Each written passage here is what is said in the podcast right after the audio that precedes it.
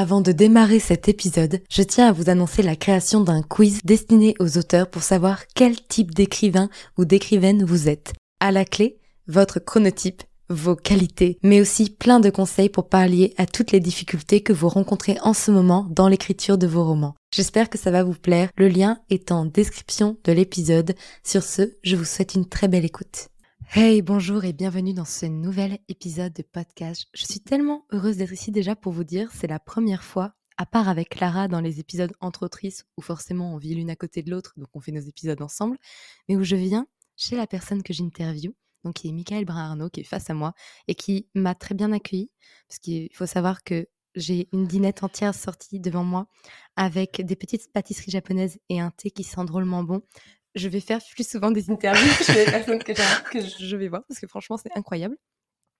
Et, euh, et pour l'anecdote et pour te présenter un petit peu, c'est marrant, c'est que la première fois où on s'est rencontrés, Michael et moi, on ne se connaissait pas.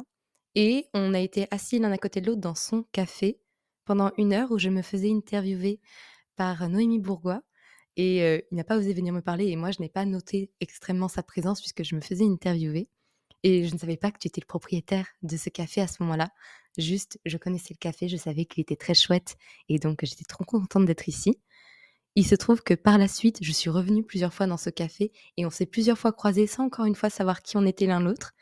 Et il y a quelques semaines, je me suis dit, ok, j'ai vu les livres Mémoire de la forêt passer énormément dans les stories d'Audrey du Souffle des mots, en qui j'ai totalement confiance pour les goûts littéraires. Je dit, ok, je vais les lire. Et je peux vous dire que avant de démarrer cette interview, j'ai terminé le premier tome. Et je sais pourquoi je suis aussi bien reçue, c'est parce qu'il essaye de compenser les larmes qu'il m'a fait couler. Mais voilà, pour donner un peu le contexte. Est-ce que tu voudrais bien te présenter pour tous les auditeurs qui ne te connaîtraient pas, qui se demanderaient mais qui ose faire pleurer Margot comme ça? Ça ne se fait pas.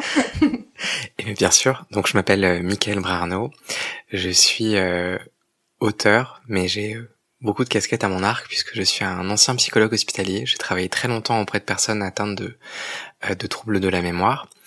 Et en 2018, j'ai eu envie de me rapprocher du monde du livre et ma première entrée dans le monde du livre, ça a été l'ouverture d'une librairie. Et j'ai ouvert ma librairie qui s'appelle Le Renard Doré, qui est spécialisée dans la culture japonaise et le manga. Et ça ne s'est pas arrêté là puisque euh, en 2020, suite à, à cet événement qui nous bouleverse tous, je commence à écrire. Et aujourd'hui, je suis l'heureux auteur de cette série de romans euh, à l'école des loisirs qui s'appelle Mémoire de la forêt et qui a pour vocation de sensibiliser et d'émouvoir sur euh, des sujets importants. C'est, ça marche. je suis témoin, j'ai, testé le produit, il fonctionne.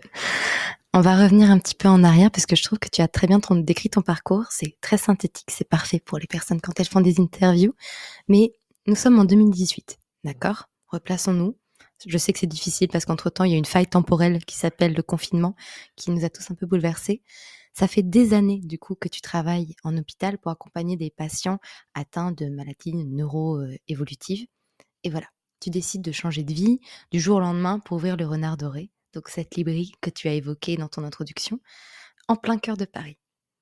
Qu'est-ce qui s'est passé? Ce qui s'est passé, ça a été. un gros virage, quoi. C'est un énorme virage, et finalement pas si énorme quand on me connaît, parce que je pense que mes amis étaient au courant que la, littérature avait une grande place, que le manga avait une grande place dans mes, dans mes lectures. Et puis, euh, soignant depuis maintenant euh, 9 ans, à cette époque-là, je commence à ressentir une, une certaine difficulté parce que, en fait, on accompagne des patients et leurs aidants, les personnes qui au quotidien sont à leur chevet. Et à ce moment-là, mon mari et moi, on devient aidants tous les deux euh, de quelqu'un de notre famille. Et là, ça commence à devenir difficile d'être à la fois aidant à la maison et aidant au travail. Et je sens que ma capacité à accompagner n'est plus la même qu'autrefois. Et je me dis que j'ai besoin de faire une pause. Au moment, à ce moment-là, je, me dis que c'est une pause que je fais, que j'ai besoin de reculer dans ma pratique pour essayer de, de faire autre chose, de me faire plaisir. Et je décide petit à petit, ça passe par des lectures, des formations, euh, des vacances où je vais euh, où je vais faire des stages, etc. Je me dis mais je vais aller à la recherche de mon rêve de jeunesse, qui est l'ouverture d'une librairie, mais je vais y aller tout doucement. Donc je je vais faire des petits stages un petit peu partout et puis euh, et puis finalement ça me ça me plaît énormément et je décide de mettre fin à ma carrière. Alors c'est très compliqué parce que c'est une pause, mais on se dit mais finalement comment expliquer ensuite cet arrêt si jamais rien ne marche, ça ne fonctionne? Et puis je décide de le faire quand même, et là je m'y mets euh, comme dans tous mes projets, je m'y mets entièrement. Je me donne vraiment passionnément à, à l'ouverture de ce projet. Et je prends la décision, on est fin 2017. Je viens de me marier et je pense que pour moi le mariage a eu un effet assez cathartique. J'ai réfléchi à ce que j'étais, ce que je voulais, là où je voulais aller.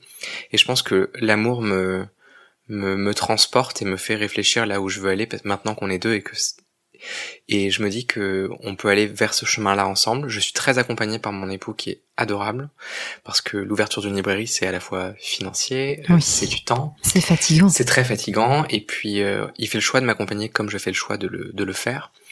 Et euh, en 7-8 mois, le Renard Doré ouvre ses portes, on est en mai 2018, et je suis toujours fort de, de mon diplôme, mais je décide d'accompagner des personnes sur des moments de joie. Parce que je, je trouve qu'il y a des... Tu peux faire un, un rapprochement entre le, le, travail de psychologue et le travail de libraire. C'est quelqu'un qui est en, à un instant T en fait est là pour t'accompagner. Alors quand tu es psychologue, c'est souvent sur des moments de, de, reconstruction ou de douleur, mais en librairie, je veux dire, il n'y a pas d'autre de, de il n'y a, pas, il a pas de jour plus joyeux pour moi que le jour où je décide d'aller en librairie pour donner mon, mon argent au libraire et pour m'acheter des livres et, euh, et donc je me dis tiens je pourrais accompagner des personnes mais sur un moment euh, léger et euh, voilà, ça a été mon travail pendant un petit moment de, me dire voilà, j'accompagne des personnes, mais sur euh, à trouver le, le bon livre. C'est quelque chose que j'ai beaucoup ressenti en lisant le premier tome de Mémoire de la forêt, puisque le personnage principal c'est un libraire, c'est Maître Renard, qui, dans sa librairie, a la particularité de n'avoir qu'un seul exemplaire par ouvrage, puisque n'importe qui peut venir aller déposer son ouvrage. Donc c'est une mission d'autant plus cruciale pour lui qu'il ne peut recommander qu'un livre par personne, donc il faut trouver le bon livre pour chaque personne. Donc c'est quelque chose qu'on ressent vraiment quand on lit tes romans. C'est presque de l'ordre de la, de la confrérie des libraires. Tu sens que pour Archibald, c'est une mission de l'ordre du sacré pour lui, c'est euh, effectivement quand on n'a qu'un seul euh, exemplaire de chaque livre. J'en discutais euh, avec une médiathécaire très récemment et elle me disait en fait le ça s'appelle Mémoire de la forêt mais aussi parce que ça contient les mémoires de la forêt puisqu'en fait dans cette librairie vu qu'il n'y a qu'un seul exemplaire en fait chaque personne qui a laissé son livre a laissé un bout de sa vie un bout unique de sa vie et donc savoir à qui on va le confier c'est très important donc c'est une mission une mission qui a quand même un caractère assez sacré assez religieux c'est vrai c'est vrai c'est vrai donc on est 2018, tu ouvres ta librairie, tout se passe bien. Et tu raconte-nous ces deux premières années, puisque les années suivantes vont être fort différentes, bien sûr. Tout se passe bien, euh, oui, ça, ça va très très vite, puisque en ouvrant ma librairie, je comprends aussi que j'ai une autre passion, c'est les réseaux sociaux. Et vraiment, je, je me, je me divertis et à la fois je me, ah, oh, j'ai, il y a le mot qui revient pas je m'accomplis. Je m'accomplis sur les réseaux sociaux. Vraiment, je, je prends beaucoup de bonheur à partager mes lectures. Et donc, juste avant l'ouverture de la librairie, je partage énormément mes lectures. Et en fait, au moment où la librairie ouvre, eh ben, elle a déjà une petite communauté.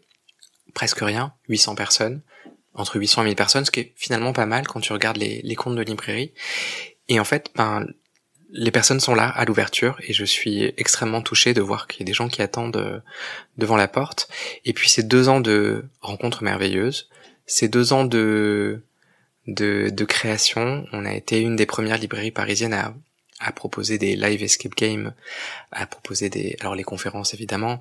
On a fait des conférences croisées entre le monde du manga, le monde de la BD, le monde de la littérature. On a eu vraiment des moments hors du temps. Euh, pour moi, c'est un, un vecteur de création. Euh, le fait d'être dans cette librairie, ben, je me permets de contacter des artistes. On crée des tote bags, des marque-pages tous les mois, des affiches. Et je comprends qu'en fait, euh, ce qui m'a manqué aussi dans mon métier de psychologue, c'est ce vecteur créativité que je retrouve dans le fait de posséder mon propre commerce et de pouvoir m'y exprimer. Ça commence même avec les murs, parce que quand tu rentres dans la librairie, tu te rends compte que tu t'es pas vraiment dans une librairie manga, t'es dans autre chose, c'est un petit espace, euh, il y a du papier peint fleuri au mur, il y a cette décoration un peu victorienne. Et donc c'est vraiment deux ans de, de bonheur, et puis soudainement le... Il y a le confinement. Il y a le confinement, et puis il y a les grèves, il y a plein de petites choses qui fait que la vie en librairie est pas facile, ce que je comprends aussi, parce qu'on a toujours beaucoup de fantasmes sur le métier de libraire. Et puis c'est des horaires de folie. Vraiment, je suis de 9h à 20h sur une journée normale, 9h à 23h sur une journée d'événement, ce qui laisse très peu de temps pour le reste. Donc je suis très heureux, très accompli, mais il n'y a pas d'instant de pause. Et le confinement arrive, et là, c'est la sidération, et je suis obligé de m'arrêter. Comme beaucoup de monde, d'un coup, le temps a mis sur pause. Et euh, je sais qu'il y a beaucoup de personnes qui se sont reconverties. Toi, tu t'es reconverti avant. Et euh, parce que ça a obligé les gens à s'arrêter et à regarder ce que ce qu'était leur vie, un peu comme une crise de la cinquantaine, mais peu importe l'âge qu'on avait. Pour les librairies, ça a été effectivement un coup de massue. Parce qu'on on parlait à l'époque des commerces essentiels, de ce qu'il n'était pas. Il y a eu des gens qui ont beaucoup commandé via Internet pour continuer de pouvoir lire, ce qui était aussi leur seule manière d'avoir accès à la lecture. Et j'ai cru comprendre que de ton côté, ça t'a pas abattu. La preuve étant que la librairie est toujours là, qu'elle a survécu à ces années difficiles et que vous avez même gagné le prix du confinement pour euh, votre suractivité lors de la crise du Covid. Qu'est-ce que vous avez mis en place? En fait, je suis, euh, je suis à la maison et puis la première semaine, je pense que comme tout le monde, je suis euh, vraiment sidéré par ce qui se passe. Et puis je comprends que la librairie a maintenant 12 500 abonnés, je crois. Et je comprends que ce qu'on proposait avant, si on, si je ne continue pas de le proposer, va y avoir va y avoir un, manque dans la vie de certaines personnes. Je comprends que derrière la librairie, il y a toute une communauté qui s'est créée, et je me dis qu'en fait, j'ai une certaine responsabilité envers cette communauté, et je pense que je me mets à réfléchir, et je me dis que, eh ben, ces réseaux sociaux, je vais les animer. Je vais les animer de la même manière que j'ai animé ma librairie pendant deux ans, et je décide de toquer à toutes les portes euh, qui ont toujours répondu présent pendant ces deux ans, à cette euh, personne qui s'appelle Muriel, qui euh, fait nos ateliers cuisine, à cette personne qui s'appelle Julie Proust-Tanguy, qui a fait des conférences pour nous, et en fait on commence à réfléchir à des, choses qu'on pourrait faire ensemble, on commence à remettre du, du, du sens dans une vie qui a plus de sens, on commence à mettre de la matière dans du vide, et on commence à organiser des journées et en fait il y a un live, deux lives par semaine et puis on ça commence à être vraiment très intéressant et il y a de plus en plus d'invitations. La communauté est là, on est 200, euh, 300, parfois 500 par live et en fait on, s'amuse à être ensemble et en fait on se fait du bien mutuellement et euh, le deuxième anniversaire de la librairie, parce que c'est à peine le deuxième, se fait en plein confinement. Et euh, pour fêter ça, je suis resté en live de 9h du matin jusqu'à minuit. T'as fait une journée de boulot, quoi. J'ai fait une journée de boulot, exactement. Et avec des, des, ateliers, des conférences. Ça a été une journée vraiment magique. Et aujourd'hui encore, euh, j'en parle avec des personnes qui sont aujourd'hui des lecteurs et qui gardent un souvenir ému de cette période parce que vraiment, on a été euh, là les uns pour les autres. Et, euh, et oui, le magazine Livre Hebdo a, a remarqué notre activité et ça a été, ouais, ça a été un, c'est un drôle de prix. On se dit, ah, c'est nous qui nous sommes le mieux confinés. et finalement, non, c'est vraiment, c'est vraiment le, ça a cristallisé un, un beau moment dans ce, ce joli prix a cristallisé ça. C'est vrai, et puis ça montre qu'il y avait encore des belles choses à faire malgré tout, et que la librairie pouvait vivre avant, enfin autrement. Et toi, est-ce que ça t'a fait repenser à ton métier? À la manière dont tu travaillais, si c'était sain pour toi, s'il n'y avait pas d'autre manière de faire, parce que tu disais que tu faisais des horaires très complexes, est-ce que c'est toujours le cas? Ou est-ce que justement cette pause forcée de, au minimum, si je dis pas de bêtises, euh, au moins trois mois au minimum, et moi ça a duré un an et demi parce que j'étais étudiante et que je n'ai jamais remis les pieds à la fac, c'est compliqué. Donc, euh, du coup, j'ai du mal à imaginer ceux qui ont fait moins de temps, mais du coup, au minimum trois mois. Est-ce que ça t'a fait repenser ton métier? Complètement, puisque en fait, ce qui s'est passé, et c'est là toute la toute l'histoire, c'est que alors le ce confinement pour moi en tant que commerçant a duré deux mois, et on a eu le temps de, on a pu rouvrir juste après. Et le premier mois, j'étais dans cette activité de, de live, etc. J'ai beaucoup joué Animal Crossing aussi, je, je dois l'avouer. Et le deuxième mois, il y avait cette histoire qui me trottait en tête depuis plusieurs mois. Et en fait, le deuxième mois du confinement, j'ai écrit le premier volume des Mémoires de la forêt je le fais dans une dans une perspective tout à fait euh, innocente puisque je me dis pas que c'est un un futur changement de carrière. Je réfléchis pas du tout à ça. Je me dis juste, il y a du temps. Ce temps que j'avais pas pour cette idée qui, qui me trottait la tête. J'avais un chapitre de Mémoire de la forêt sur mon ordinateur. Lequel? Le, le tout premier Le tout premier. Le tout premier. J'avais j'avais vraiment euh, laissé cette ambiance là. Euh, je l'avais posé là en attendant d'avoir du temps, en me disant je l'aurai jamais. Et puis soudainement je l'ai. Et puis euh, en fait j'ai écrit le livre euh, en trois semaines avec une mais un, un confort et un, une sorte de refuge mental et physique que je n'aurais jamais plus. C'est assez terrible d'avoir expérimenté pour moi en tant qu'auteur cette première, tu me diras aussi, mais cette première fois que j'écris, je le fais dans un cadre. En plus, j'ai dépassé le mois d'angoisse. Vraiment, je sais que la librairie va s'en sortir. On est aidé. Enfin, vraiment, j'ai ce moment où où je suis dans une tranquillité absolue et j'écris. Et du coup, tu as ce, le livre a cet effet cocon parce que vraiment je suis moi-même dans mon cocon et à la fois je me permets d'y aborder des sujets qui me touchent en plein cœur. Mais donc oui, ça a été pour moi un moment de reconversion, une deuxième reconversion dans la reconversion. Et là je comprends que ben, j'ai pris un plaisir immense à écrire cette histoire, mais dans un confort que je sais euh, précieux. Bien sûr. Bah D'ailleurs, sache qu'on parlera après un peu plus du livre, mais que tu disais qu'on pourrait aborder des sujets compliqués. Sache que l'épisode en lui-même va s'appeler Écrire pour la jeunesse les mots des adultes, mots euh, M-A-U-X, parce que j'ai vraiment ressenti ça en lisant ton roman. Et en parlant de ce confort, dans mon cas, il a duré un an et demi. Mais pour autant, pendant le véritable premier confinement, moi j'étais la seule autrice de France à ne pas écrire, puisque j'ai fini mon premier roman le 13 mars 2020. Donc je me suis retrouvée la veille, le dernier jour de liberté. Donc euh, j'étais la seule. Je voyais tout le monde se lancer dans des romans. J'étais en mode bon, bah, moi je dois réécrire le mien. c'est une autre démarche. Hein, mais... Du coup, je n'ai pas écrit pendant six mois. Donc c'était marrant. Donc effectivement, c'est beau de voir, bah voilà, d'avoir ce temps forcé au repos qui libère la créativité. Et c'est plutôt chouette. Et je pense qu'on va revenir après sur euh, tout, tout, ce parcours du roman parce qu'il y a beaucoup de choses à dire. Tu as ouvert une librairie 2021, tu t'es dit finalement je travaille pas assez. je vais ouvrir un, café.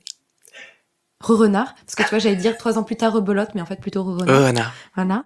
Euh, tu ouvres le Renard Café, d'où je dois actuellement un magnifique petit gâteau japonais qui est incroyable, qui est au sésame. Euh, je vous dis, je suis très gâtée.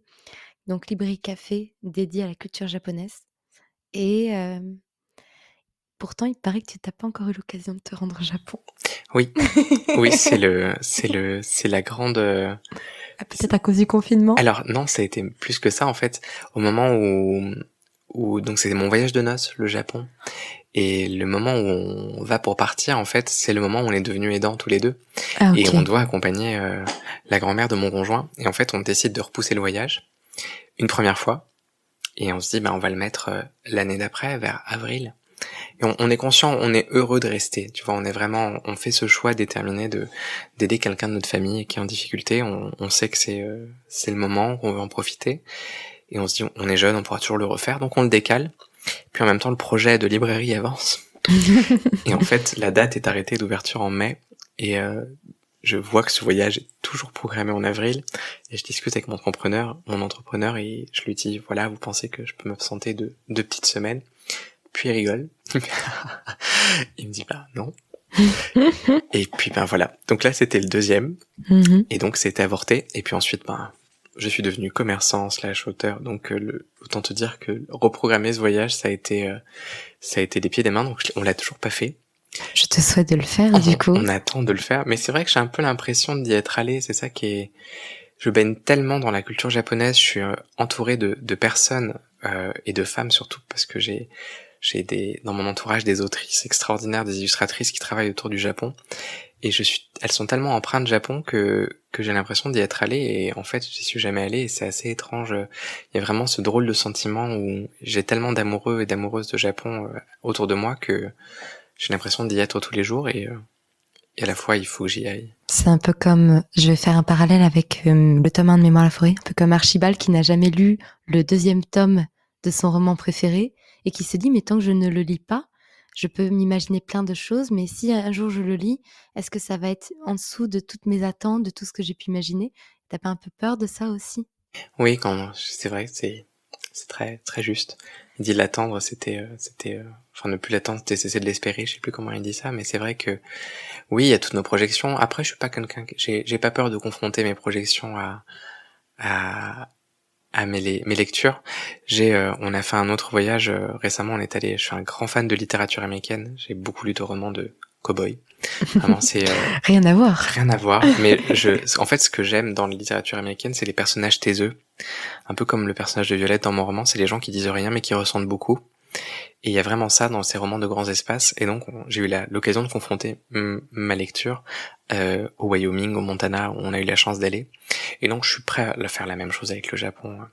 Mais je croise les doigts, j'aurai peut-être même la chance d'y aller professionnellement bientôt. oh, c'est chouette, parce qu'effectivement, avoir deux, enfin, une librairie café et une autre librairie sur le thème du Japon, ça doit être compliqué quand on cherche à faire des dédicaces. Oui.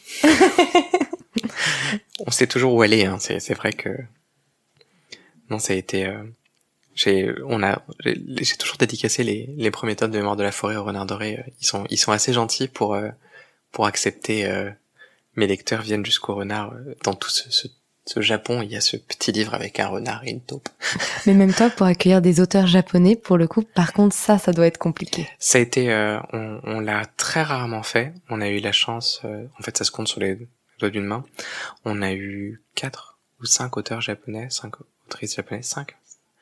Et on a eu des gens, des gens merveilleux et voilà, je remercie encore les éditeurs de nous avoir fait confiance parce que bah, quand ils viennent, ils font deux dates et euh, ils ont choisi la librairie. On a eu Nikki, l'autrice de Beyond the Cloud, magnifique.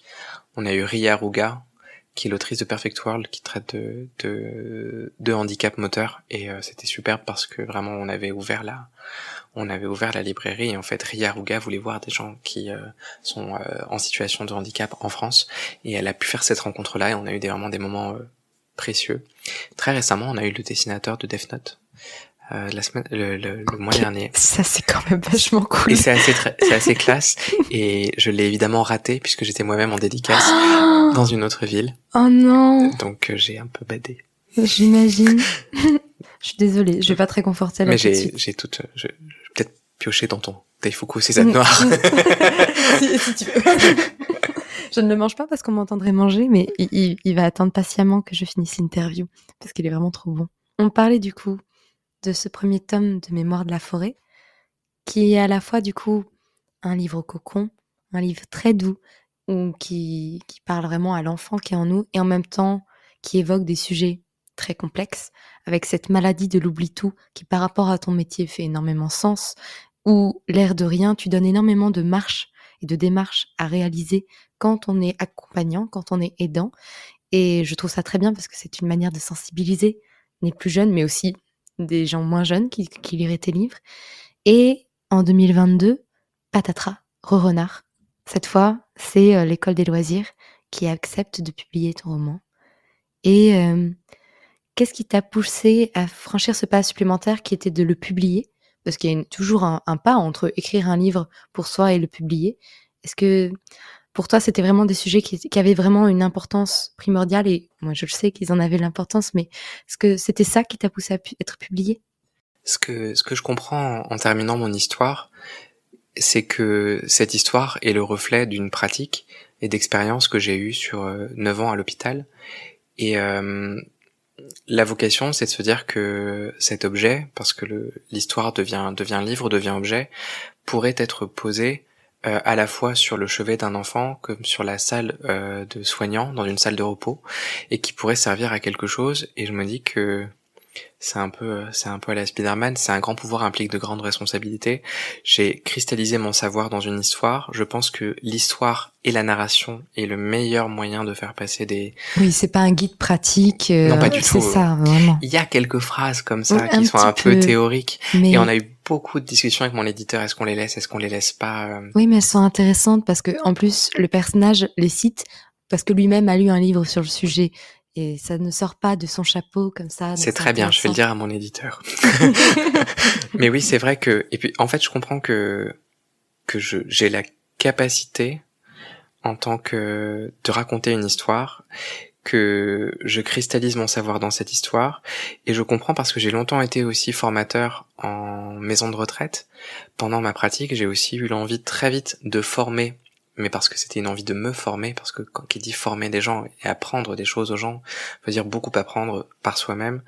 Et donc j'ai eu envie de le faire très très vite. Et donc quand je le fais, et je comprends que ben l'histoire sera, s'il y a une chose que je devais faire, que je devais laisser de mon passage sur Terre, c'est débile et c'est, tu je n'ai que 37 ans et c'est très bête de dire ça, mais mais si je j'ai pu servir à quelque chose en, en en envoyant un jour cette histoire à un éditeur parce que voilà, c'est le reflet d'une pratique et d'une émotion, et eh ben ce, mon, ma mission est accomplie. Et, c'est, et finalement, c'était ça. Et l'envoi, l'envoi se fait parce que vraiment, je me dis que cette histoire, elle a un intérêt, un intérêt qui n'est pas le mien. Et ce que je comprends en le terminant, c'est que aujourd'hui, j'ai beaucoup, quand je le relis, il est très extérieur. Je vois plus les mécaniques, les ficelles. Tu le sais, tu, on, quand on relit nos textes, on voit nos ficelles, on voit comment on l'a fait. Et aujourd'hui, quand je relis le premier, il y a vraiment, je ne vois vraiment plus rien. C'est comme le résultat? Je suis extérieur. Il y a vraiment un résultat. C'est vraiment quelque chose qui ne m'appartient plus. Et de savoir qu'il est lu par plein de gens et qui sert à quelque chose, eh ben, je, je suis heureux qu'il existe et il est vraiment détaché de toute émotion, si ce n'est la fierté, et de tout narcissisme. En fait, vraiment, je suis juste content qu'il existe. Je te remercie aussi qu'il existe parce que même si je suis entrée tout à l'heure dans ton café, la première chose que je t'ai dit, c'est pas gentil. en réalité, merci beaucoup parce que je pense que c'est un livre qui a beaucoup d'importance pour ceux qui n'ont pas lu le livre et qui ont peut-être besoin de plus de contexte. Donc, dans le premier tome de Mémoire de la forêt, tu évoques la maladie de l'oubli-tout qui déclenche un petit peu la quête du roman. Donc, partir à la recherche du livre de Ferdinand Taupe qui contient toute sa mémoire et qui est au départ détenu par notre maître renard, libraire passionné, mais qui n'a à chaque fois qu'un exemplaire de chacun de ses livres et qui vient justement malheureusement de le vendre. Donc il faut partir à sa recherche pour essayer de comprendre ce que Ferdinand Top a perdu. En tant qu'adulte, bon, on saisit tout de suite les références à l'Alzheimer, ce qui est encore plus évident quand on sait, voilà, tout ce que tu as, tout ce que tu as vécu. Est-ce que tu penses aussi que les enfants saisissent ça? Est-ce que tu penses que déjà c'est essentiel pour un enfant et peut-être à partir de quel âge d'ouvrir ce dialogue parce que c'est vrai que c'est, je pense que c'est un sujet très tabou. Et comme les adultes eux-mêmes n'ont pas les clés pour en parler, est-ce que tu penses que c'était essentiel pour les enfants aussi?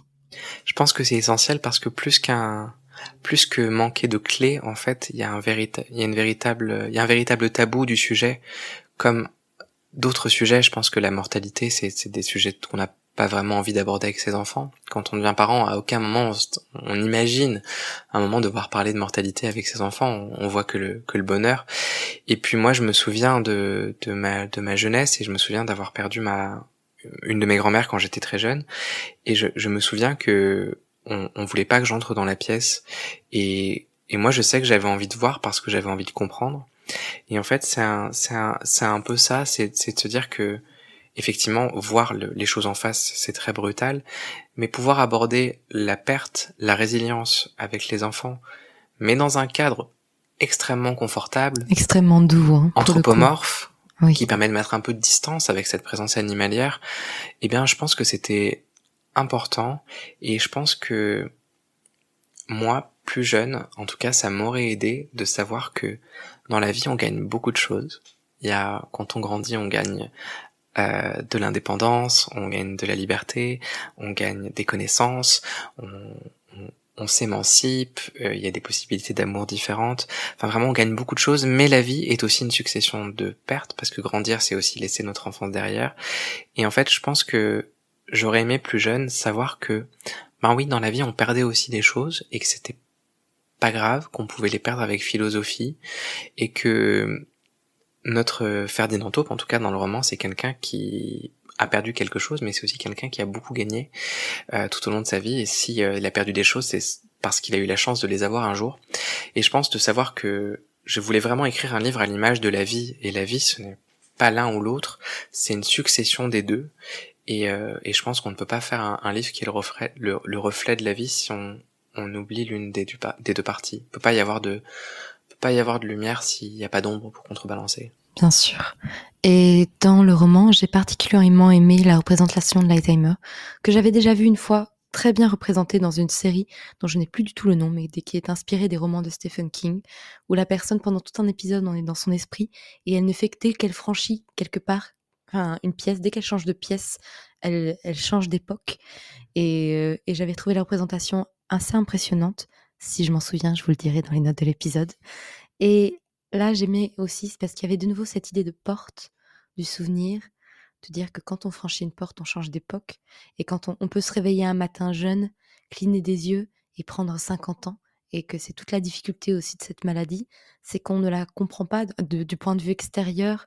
On, les personnes nous semblent totalement perdues, mais c'est bien pire que ça, puisque elles ne font que voyager dans le temps, et le temps n'est plus qu'une qu'un chemin comme un autre pour elle, finalement.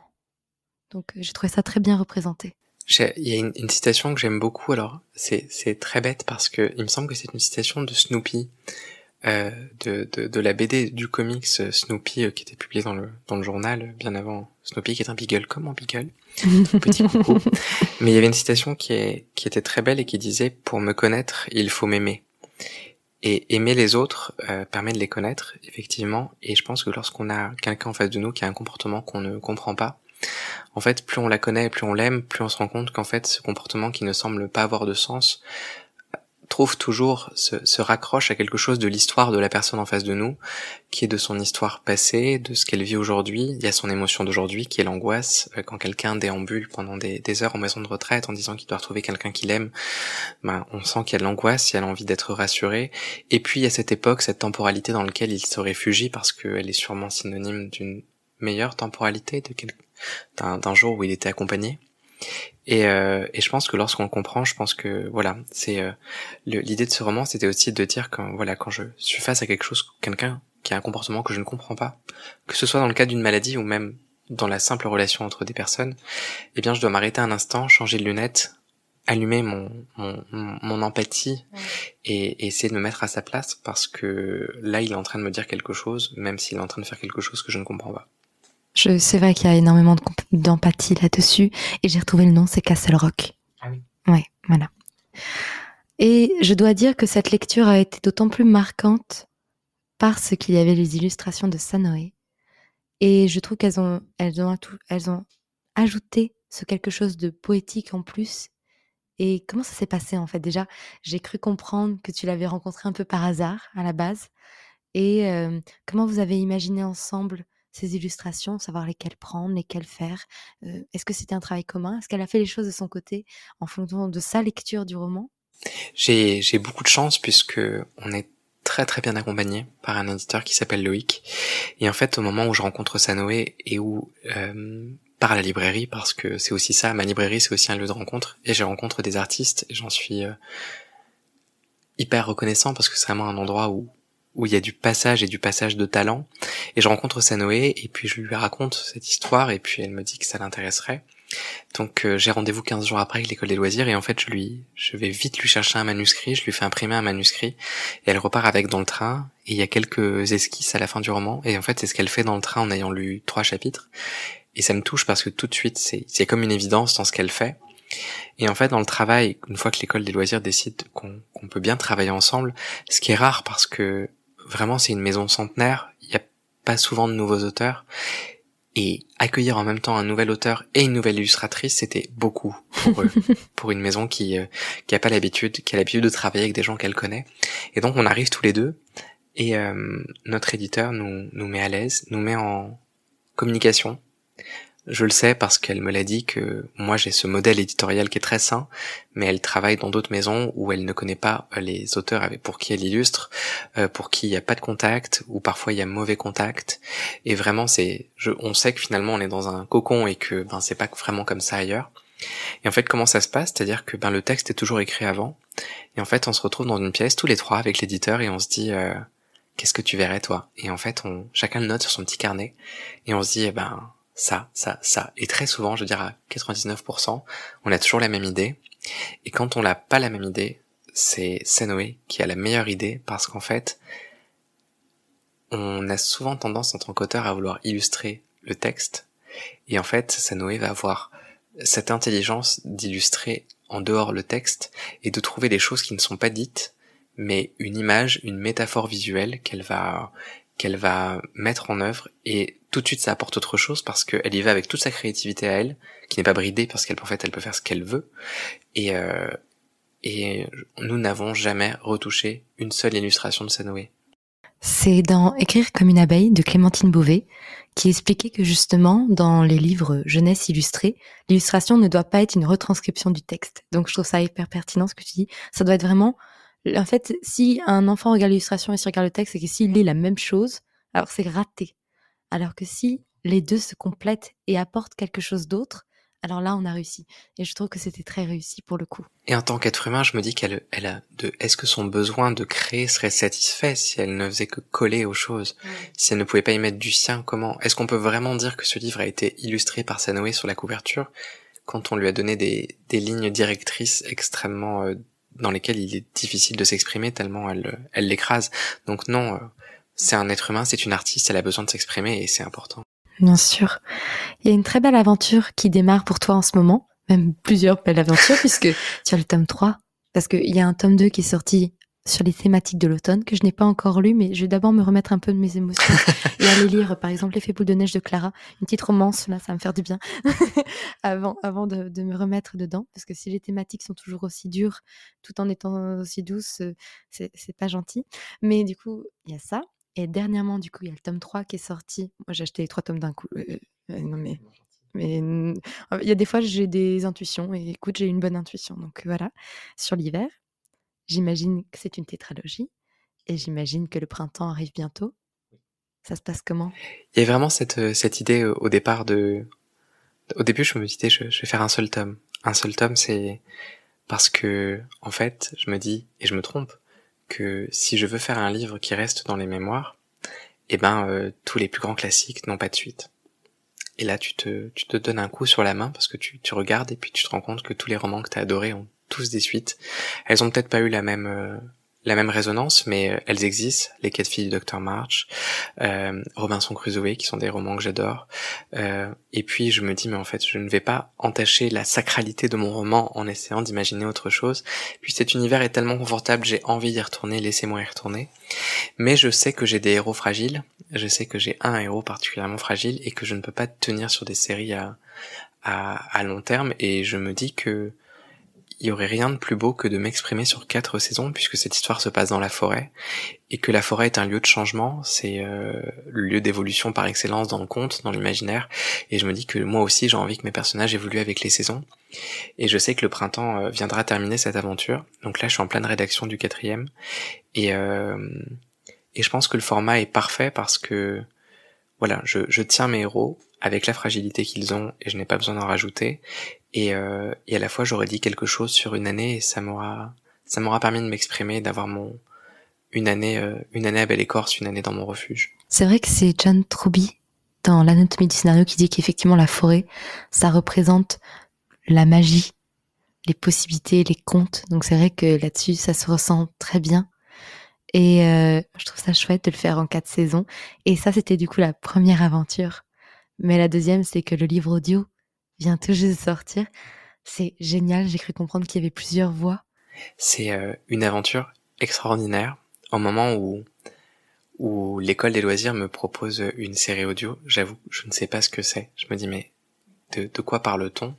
Parce qu'en fait, il y a des chansons. Il y a des chansons, j'ai toujours, quand j'écris euh, des romans, j'écris toujours des chansons, j'ai toujours eu une écriture euh, chansonnière, et euh, j'ai toujours de crébouillé, donc dans le premier tome, il y a cette chanson qui s'appelle La lettre à Maud, que je compose en même temps que j'écris, parce que je tu la, compenses? Je la, je, la, je, la, je la chantonne en fait, alors je, je suis pas très bon aux instruments, mais je compose avec ma voix, donc j'ai vraiment, euh, je connais à peu près les notes, et je sais ce que je veux, et ensuite je donne ça à mes amis musiciens qui viennent y mettre des, des instruments, et euh, donc je compose cette chanson, et et puis une autre, et puis encore une autre, et puis je dis ça à l'école des loisirs. On fait une petite performance à Montreuil dans un dans un cercle vraiment restreint de 60 personnes, et euh, pour euh, vraiment l'année dernière. Et là, l'école des loisirs me dit mais il y a quelque chose à faire. Et je me dis oui, d'accord. Et mais quoi? Et donc ils décident de, de d'enregistrer une série audio. Alors au début, j'ignore ce que c'est, et en fait, c'est une série de six épisodes. C'est un livre audio, mais découpé comme un podcast, mm-hmm. où en fait, il y a un nombre d'acteurs, de la musique, une narration, et on me donne l'occasion de réécrire mon histoire, ce qui est vraiment génial, puisque non pas qu'elle est imparfaite et j'ai envie de corriger des choses. Mais elle est pas faite à la base pour faire en six épisodes. Exactement, et elle est pas faite pour être entendue. Alors, oui, euh, la lecture à voix haute est agréable sur le roman. J'ai fait exprès de le faire pour en choisissant mes phrases, mais c'est pas quelque chose. Et je me dis, moi, je n'ai jamais accroché au livre audio, mais là, on propose une expérience immersive. Et donc, j'écris et j'écris et écrire. C'est comme écrire un scénario. Tu écris les voix, tu écris la présence, tu écris l'absence, tu écris euh, le le on a besoin de voir et donc pour voir faut entendre. Donc euh, il y a cette aventure là et en parallèle on compose des chansons et hier est sortie cette série qui découpe la quête de Ferdinand en six épisodes, avec une chanson à chaque fois. Et je pense que c'est l'une des choses dont je suis le plus fier de toute ma vie. Parce qu'en fait, je comprends, parce que il m'est impossible de la réécouter sans pleurer. Vraiment, je, me fais du mal à moi-même. C'est bien fait. Voilà, il y a, y a, quelque chose de karmique. Euh, mais je, je, il m'est impossible de l'écouter sans pleurer et je comprends qu'en fait, cette, ce nouvel objet vient encore apporter des, des, une manière d'accéder à ce sujet. Et si un livre, on peut le refermer, et eh ben une série avec la musique, etc. Ben le message passe directement dans l'oreille, on peut pas le réprimer. Et c'est euh, ouais, toutes ces émotions là, elles sont euh, capturées par la par la série audio et c'est vraiment, euh, je pense, très complémentaire parce que ça m'a permis d'exprimer des choses. Par exemple, le personnage de Violette parle pas beaucoup dans le c'est une de ses taiseuses dans le roman. Et là, elle a sa chanson, qui est une chanson épistolaire où elle lit les, lettres que Maud lui a envoyées. En fait, elle dit quelque chose d'elle en, en, parlant de sa sœur. Et, euh, et ça me permet d'aborder plein de petites choses, de mettre d'autres notes d'humour, parce qu'on a aussi besoin de rire, et à la fois de mettre la musicalité, de la sensorialité, et la sensorialité pour avoir travaillé avec des personnes en perte de sens et de mémoire pendant des années, je sais que c'est une manière privilégiée de faire passer des messages, que le toucher, la vue, le goût, l'odorat, dans, dans ce cas-là, l'audition bah, sont, sont capables de d'apporter d'autres messages et je me suis tellement reconnaissant d'avoir pu travailler sur ce projet. C'est vrai que pour le coup, tu touches déjà pas mal de sens avec ton café, ta librairie et maintenant l'audio. Euh, il se manque plus grand chose hein, pour faire les cinq. Hein. Mais c'est important, je pense, de. C'est une manière privilégiée aussi de créer des souvenirs et de récupérer des souvenirs. On le voit dans le roman le, une tarte permet de retrouver le souvenir d'un moment partagé. Ça le goût du souvenir. Sache que quand j'ai lu cette phrase la première fois, je fais, j'ai retenu des larmes. Rien que juste cette petite phrase, le, ça a le goût des souvenirs. Et je me suis dit, bon, je suis pas prête. Je suis pas prête parce que c'est juste cette petite phrase-là. Je me dis, je ne suis pas prête pour le reste du roman. Chapitre 5 sur 22, super. Ah oui, non, mais juste ça, voilà. Tu m'as eu déjà à ce moment-là, je, et je savais directement que j'allais être euh, prise dans le reste. Et c'est quand même assez beau. Dis-moi là, depuis tout à l'heure, on ne parle que de Mémoire la forêt et de, tes cafés, mais en début d'année, tu as aussi sorti un roman adulte. Est-ce que tu veux nous en parler un petit peu? Alors oui, c'est un, un roman qui s'appelle Les Vallées Closes, qui est sorti chez Robert Laffont. Et c'est un roman qui, euh, qui est venu d'un autre endroit, je pense, de moi, et qui est très différent et qui n'est qui montre plus ton côté sadique visiblement. oui, qui est assez terrible et qui est vraiment, je pense que il y a des romans qui sont faits pour nous et il y a des romans qui ne le sont pas. Et je pense que lorsqu'on connaît pour Mémoire de la forêt et pour la bienveillance qui s'en dégage et qu'on y va parce qu'on a envie de me faire confiance, il faut faire très attention parce que c'est un, un roman qui est rempli de noirceur. C'est vraiment l'équivalent des ténèbres de et c'est là que je, que je sais qu'en écrivant, je suis capable à la fois d'apporter la lumière et des ténèbres. Et en fait, j'y dépeins euh, l'histoire d'un d'une dame assez âgée. C'est un roman choral qui euh, qu'on voit faire ses courses comme ça en ville et tout le monde lui demande des nouvelles de, de son fils. Et en fait, elle dit qu'elle en a pas et pourtant elle fait des courses pour deux. Et euh, on la voit rentrer chez elle et en fait, il y a la lumière au grenier. Et son fils, euh, qui on le comprend est accusé de quelque chose de très grave, elle le cache dans son grenier depuis plusieurs, euh, depuis plusieurs semaines. Et en fait, on va dérouler petit à petit le fil des souvenirs de cette, de cette dame. Les souvenirs sont importants, hein, visiblement. Tout le temps, oui. De, de cette dame, de son fils, et d'un garçon qui n'a rien à voir avec l'histoire, qui s'appelle Enzo, enfin qui semble ne rien avoir à faire avec l'histoire.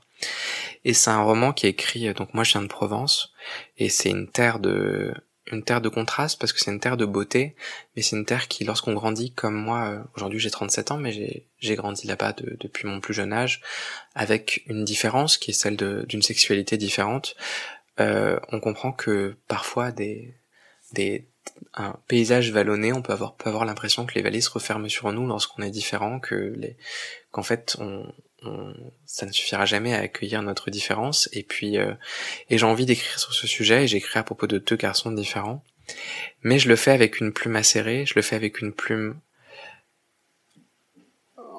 en empreinte de laideur. C'est vraiment exprès. Je le fais avec un vocabulaire du cru. On appelle un chat un chat. Et, et je pense que c'est une, c'est une lecture qui a pour vocation de, de dénoncer, mais elle le fait en faisant souffrir.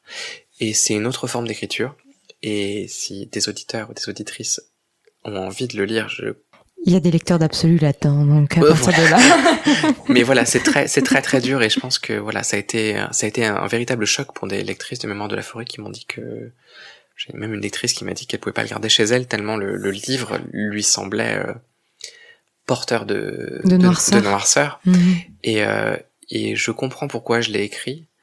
Et j'ai compris vraiment euh, en ayant les deux livres sur la table, parce qu'ensuite, il faut les assumer, les deux livres. Tu le sais toi-même, En quand, salon. quand t'es en salon ou en, ou en librairie, tu as les deux, et en fait, tu sais que tu es capable des deux. Et j'ai pris la décision, là, pour le futur. J'adore les mémoires, j'adore les vallées closes, mais je me suis dit que si mon pouvoir, c'était... Mon pouvoir de lumière, c'est celui que j'allais exploiter encore un petit peu, et que c'est là-dedans que je me sens plus à l'aise, et je ne renie absolument pas l'existence de ce premier roman adulte, mais voilà, je sais que j'ai besoin d'aller encore plus loin dans l'aventure de la jeunesse, Mhm. de voir toute la lumière que je suis capable d'apporter au monde si j'en suis capable, et ensuite je verra ce que, ce que je fais. Je vais peut-être essayer d'apporter un peu de lumière parce que pour l'instant, je suis côté, je suis côté, le côté sombre de la force. Tome 3 Ah, le côté tome, le tome 3 sera du côté sombre de la force. Non, mais c'est en, en dystopie, c'est très dur d'être du côté de la Oui. lumière. hein, pour le coup, même si on apporte aussi des moments joyeux, c'est compliqué de façon générale. Mais je pense que dans toute la, dans toute la noirceur possible, c'est là, c'est, comme on le disait tout à l'heure, il y a vraiment que dans la noirceur que peut naître la lumière. Et dans mon roman Les Vallées Closes, c'est aussi comme ça que des, qu'il y a des actes de générosité qui sortent du lot ou des actes de, De bienveillance parce que, ben, quand on est entouré de noirceur, ben, il y a des, il y a des héros qui se soulèvent. J'ai un personnage dans le tome 1 qui dit, alors je n'ai plus la phrase exacte en tête, mais que la lumière n'est jamais aussi forte que en pleine obscurité. Et que c'est exactement ça. Quand tout va bien, les gens bien ne se démarquent pas forcément du lot, mais c'est quand tout va mal qu'on peut voir euh, effectivement la lumière en chacun qui s'allume, ou en tout cas qui paraît être plus forte d'un coup par rapport à tout ce qui se passe autour. Qu'on m'apporte ce roman tout de suite, je veux le lire. Écoute, chacun son tour de souffrir. Dis-moi, j'ai une question des auditeurs. La plupart étaient très curieux. Et il y en a une que j'ai particulièrement aimée qui demandait mais comment il fait le monsieur euh, pour arriver à gérer à la fois une librairie, un café et l'écriture de romans et les dédicaces? Tu as un retourneur de temps peut-être? C'est- oui, c'est, je, il y a, j'ai toujours été très, très, très, très actif dans, dans ce que je fais. Quand je me lance dans quelque chose, je le fais toujours pleinement. Euh, je n'ai pas peur de m'épuiser, ce qui peut être très dangereux finalement pour quelqu'un. Je comprends ça.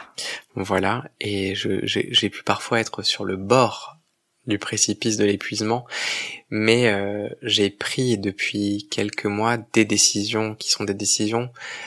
Alors c'est, je, je les ai pris pas si pour les bonnes raisons, je pense, mais je les ai jamais pris pour moi.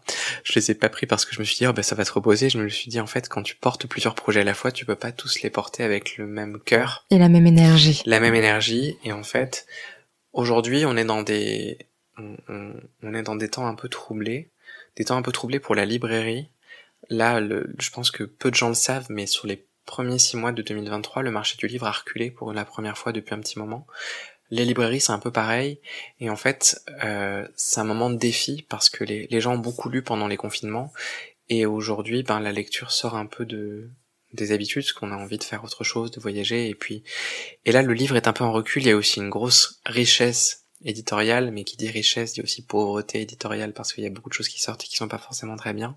Et donc, en fait, je pense que les gens en ont marre d'être sursollicités pour leur, leur achat de livres ils ont besoin de, de qualité, de confiance. Donc là, ils sont en train de faire le tri. Et aujourd'hui, dans ce tri, ben, ça peut être parfois difficile. Et en fait, j'ai senti, moi, que ma librairie, euh, elle allait avoir besoin d'incarnation. Parce que oui, je l'incarne toujours plus ou moins, mais euh, j'ai décidé cette année de laisser ma place, cette place qui était finalement plus que symbolique parce que j'étais plus physiquement présent dans la librairie et les gens qui me suivent le savent. J'aurais j'aurais beaucoup de mal à y être tous les jours parce que ben je suis un peu partout. Et j'ai décidé de confier la direction de ma librairie à un ami. Et euh, qu'il qu'il a qu'il a repris au, au au 1er septembre. Et en fait j'ai cette chance moi dans mes projets c'est qu'il soit assez fédérateur. C'est-à-dire que ce le, le, le renard doré a toujours attiré des gens qui avaient envie de s'y consacrer de, et à la fois de recevoir des choses en retour. Et pour le Renard Café, j'ai, j'ai la chance d'avoir une équipe extraordinaire qui, euh, en fait, qui est quatre personnes, avec chacun une personnalité différente. Et en fait, il n'y a pas de, de chef dans cette équipe-là. Ils s'autogèrent. Et c'est comme une petite maison. Et ce qui donne cette impression d'accueil extraordinaire quand tu y vas, c'est que, en fait, c'est leur maison à tous les quatre. Et quand ils t'accueillent, ben, ils t'accueillent comme chez eux. Et, euh, et c'est une, une espèce de fonctionnement horizontal où il n'y a pas de chef et en fait ben, ils sont porteurs de leurs propres projets, de leur propre créativité. Et en fait je suis entouré comme ça de personnes qui euh, je participe à des projets, comme je participe à ton podcast aujourd'hui, je te remercie euh, infiniment. C'est moi qui te remercie, je passe un très bon moment. et à la fois, bah, il y a des gens qui rejoignent mes projets, et, euh, et aujourd'hui j'ai la chance d'être magnifiquement entouré par des personnes, et en fait on n'est jamais seul quand on crée, lorsqu'on est, euh, lorsqu'on est entouré comme ceci, donc vraiment j'ai... Mais je bosse aussi énormément, ça, ça serait mentir que de dire que il y a... Je suis pas un grand dormeur, et j'ai besoin besoin de créer. Et quand je m'arrête et Audrey se moque souvent de moi parce qu'elle me dit euh, quand je lui dis je lui dis non mais ça il faut que j'arrête. Oui oui donc on prend des contrats verbaux en se disant ça. Tu, tu me promets tu envoies un mail et tu dis que t'arrêtes. Oui, oui je promets. Et puis le lendemain elle apprend que j'ai signé deux, deux autres contrats et, elle me dit non tu fais n'importe quoi. Et je me fais taper sur les doigts. Vivement le prochain confinement hein. Ah je dis ça en plaisantant bien évidemment, mais bon, on, se comprend. Ah, mais ce, ce moment de, de, de, de, de refuge là, oui, c'est vrai que on a vécu quelque chose euh, qui restera dans le livre d'histoire pour euh, sa brutalité, mais aussi pour sa créativité, pour sa douceur, oui. Oui, c'est vrai, c'est vrai, c'est vrai. Le podcast touche à sa fin. Moi, j'ai une dernière question. C'est un peu ma question signature que je forcément je, je modifie un petit peu à chaque fois en fonction de l'invité que j'ai devant moi. Si tu devais donner trois conseils à un jeune auteur ou une jeune autrice qui, ou pas jeune, hein, peu importe l'âge, mais quand je dis ça, voilà, qui souhaiterait écrire pour la jeunesse les mots et les douleurs des adultes, qu'est-ce que ce serait? Le premier conseil que je donnerais, c'est de trouver sa voix. Je pense que le, en écrivant Mémoire de la forêt, je me suis détaché de ce que j'étais pour trouver la voix d'un maître renard conteur de quelqu'un qui, c'est une voix un peu désuète qu'il a au cœur de la forêt de Belle Écorce. Et en fait, je comprends que cette, et c'est à ce moment-là où je change mon pseudo Instagram, où je l'appelle The Fox Storyteller, parce que je comprends que ce maître renard, comme le père Castor à l'époque, est une voix qui va me permettre de compter quelque chose, et ce n'est pas la mienne, elle est détachée de moi, mais elle me sert à amener un récit. Donc trouver sa voix, je pense que c'est là le premier conseil que je peux donner. Le deuxième conseil, c'est de ne jamais sous-estimer le pouvoir de la métaphore celle que tu as donnée était très belle sur la lumière. Euh, je pense que la métaphore est un moyen privilégié de toucher l'esprit des gens. Je pense que dans un monde où il y a des gens qui sont très conscients, très dans l'action, euh, qui ne se laissent pas avoir par de la par de la narration pure et dure, ou qui, comme moi, ne lisent très peu de romans, de de de documentaires en fait. Je suis pas un grand lecteur de documentaires, donc on essaie de m'apprendre quelque chose. Je suis réfractaire et je sais, j'ai déteste les leçons mais je pense que les livres et la métaphore des livres permet d'apprendre sans avoir conscience d'apprendre, et c'est pour moi une des meilleures façons d'apprendre. Et un troisième conseil, c'est de, je dirais que c'est, c'est la patience parce que il m'a fallu, j'écris depuis très jeune, il m'a fallu, c'est à 33, 34 ans que j'ai trouvé ma voie, et, et tout ce que on peut avoir parfois l'impression qu'on est déjà prêt et que on a cette euh, cette euh, cette insolence de notre jeunesse de dire non mais ce que je fais c'est vraiment bien et et puis finalement on, on comprend qu'un livre doit être partagé et lu par tous et que finalement c'était pas si bien et que on trouve le juste équilibre lorsqu'on on a trouvé le l'écriture qui nous fait du bien et qui fait du bien aux autres et je pense que la patience, c'est important de, se dire que moi, tout ce que j'avais écrit jusque-là n'était pas digne de figurer sur les étagères d'une librairie, et j'en ai conscience parce que c'était pas prêt à être partagé, j'étais pas prêt à être édité, parce que c'est un processus vraiment très violent l'édition, parce que les choses changent et de ce produit que tu penses parfait, de cette œuvre, ben il faut que tu apprennes à la modifier, à la à ce qu'elle rejoigne une une différente un, une une maison en fait, un, une, une forme qui sera qui lui sera gré. Et je pense qu'il faut parfois attendre un peu, d'être prêt. Et je pense que je n'aurais jamais pu écrire Mémoire de la forêt avant et que c'est la personne qui je suis devenue à, à 34 ans était capable de le faire et avant c'était pas c'était pas possible. Bon moment avec les bonnes personnes le temps, prendre le temps. Exactement. Merci énormément, Michael, pour tout ce moment. Je pense qu'on a beaucoup chuchoté, c'est marrant. C'est vrai. Mais alors, on, me dit déjà que j'ai une voix relativement douce. Toi, je pense que c'est encore quelque chose d'autre. Tu, tu, euh, tu demandes aux gens pratiquement quand tu parles de, de me poser leur voix. Genre, je sais pas, c'est quelque chose qui se fait naturellement. Tu as une voix extrêmement agréable et moi, c'est mes, c'est mes, mes restes de, de psychologue, en fait, je pense. J'ai toujours eu, c'est ma voix de psychologue où et je pense que c'est un moment privilégié aussi le podcast, donc c'est important qu'on puisse. Euh, J'espère que les personnes qui nous auront écoutés auront eu ce moment aussi. Bah, on parlait de moments cocon. Et je pense que cet épisode est un moment cocon. Donc j'espère que vous avez passé un beau moment. Et peu importe l'âge que vous avez, je vous recommande d'aller lire Mémoire de la forêt, au moins le premier tome, pour que vous puissiez vous faire une idée. Moi, je n'avais pas lu de roman jeunesse, jeunesse depuis très longtemps. Depuis peut-être mes 8, 9, 10 ans max. Donc, il n'y a pas d'âge pour lire ça surtout quand c'est des messages aussi universels et aussi importants. Donc, je vous recommande d'y aller. Et je vous recommande surtout d'aller suivre tout ce que fait Michael sur à la fois les réseaux sociaux. Je mettrai ça dans les notes de l'épisode, mais aussi de vous rendre, si vous avez l'occasion, à Paris, dans sa librairie ou dans son librairie café pour goûter ses pâtisseries. Parce que c'est vraiment trop bon. je, je, dis ça vraiment. J'ai une pâtisserie devant moi qui m'attend depuis tout à l'heure. Je la regarde amoureusement. J'ai hâte de la manger. Encore merci. Merci à toi pour l'invitation, c'était un moment précieux. Et merci à toi pour ta confiance. Et je vous dis à la semaine prochaine. Passez une très belle semaine. Prenez soin de vous. Écrivez bien. T'étais pas dans le bon ordre, mais c'est pas grave. Et à mercredi prochain pour un nouvel épisode.